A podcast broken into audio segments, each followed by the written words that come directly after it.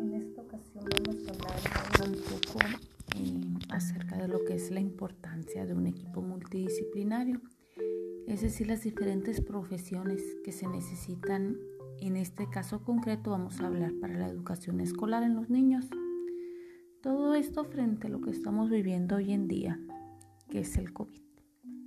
Eh, como ya lo hemos venido viendo desde el principio de esta pandemia, pues la educación en los niños ya no solo necesita el apoyo de los profesionistas docentes, sino que también vemos involucrado hoy más que nunca lo que son las dependencias eh, del gobierno, ya que ellos están involucrados ahora eh, mediante mm, la adquisición de computadoras para las personas o docentes o alumnos que no tienen, laptops, tablets, y así las distintas tecnologías que se distribuyeron, como lo veíamos a los alumnos y a los docentes.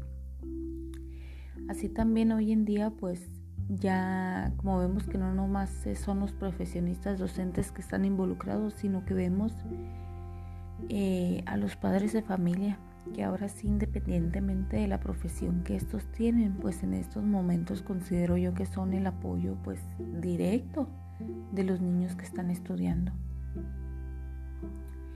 Eh, un punto importante que veo yo aquí es, es, es cómo los maestros han tenido que redoblar los esfuerzos, pues ahora tienen que usar su creatividad, estrategias y lo que se pueda con el fin de lograr que realmente el, el estudiante logre pues adquirir el conocimiento de forma virtual, así como el entretenimiento para estos niños, ¿no?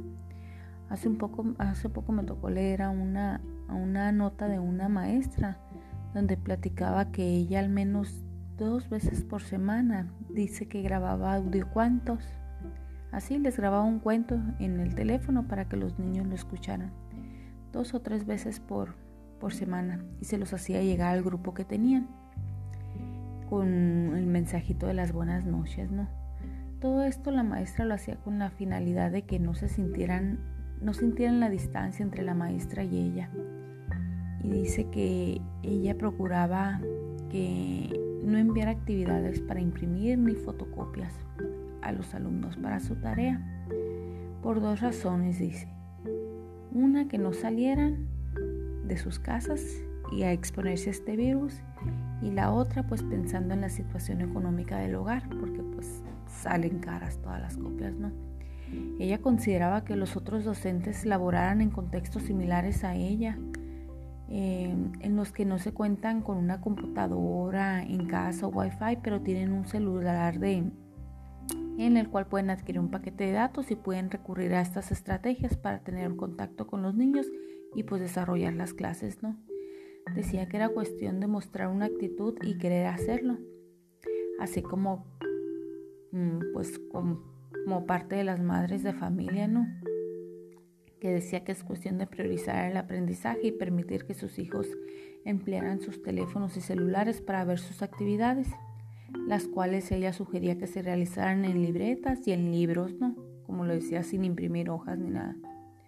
Pues ahí más que nada vemos el, el, el esfuerzo que están haciendo tanto los maestros y los papás que pues no tienen la profesión de docentes, pero pues mira que la están empleando. Otro de los puntos que yo considero muy importante menciona es, que mm, es importante creo que se trabajen en conjunto con psicólogos. Eh, pues esta, en cuestión de todo esto de la pandemia creo que los niños están siendo muy afectados de diferentes formas por no llevar las clases de las maneras en las que se les venía impartiendo siempre. Realmente considero que los psicólogos son una parte fundamental en todo esto y considero que los niños deberían de interactuar, de interactuar con la misma manera como lo hacen con el docente, ya que esto los ayudaría mucho en su desarrollo, en el aprendizaje y pues en algunos de los problemas que pudiera presentar alguno de estos niños.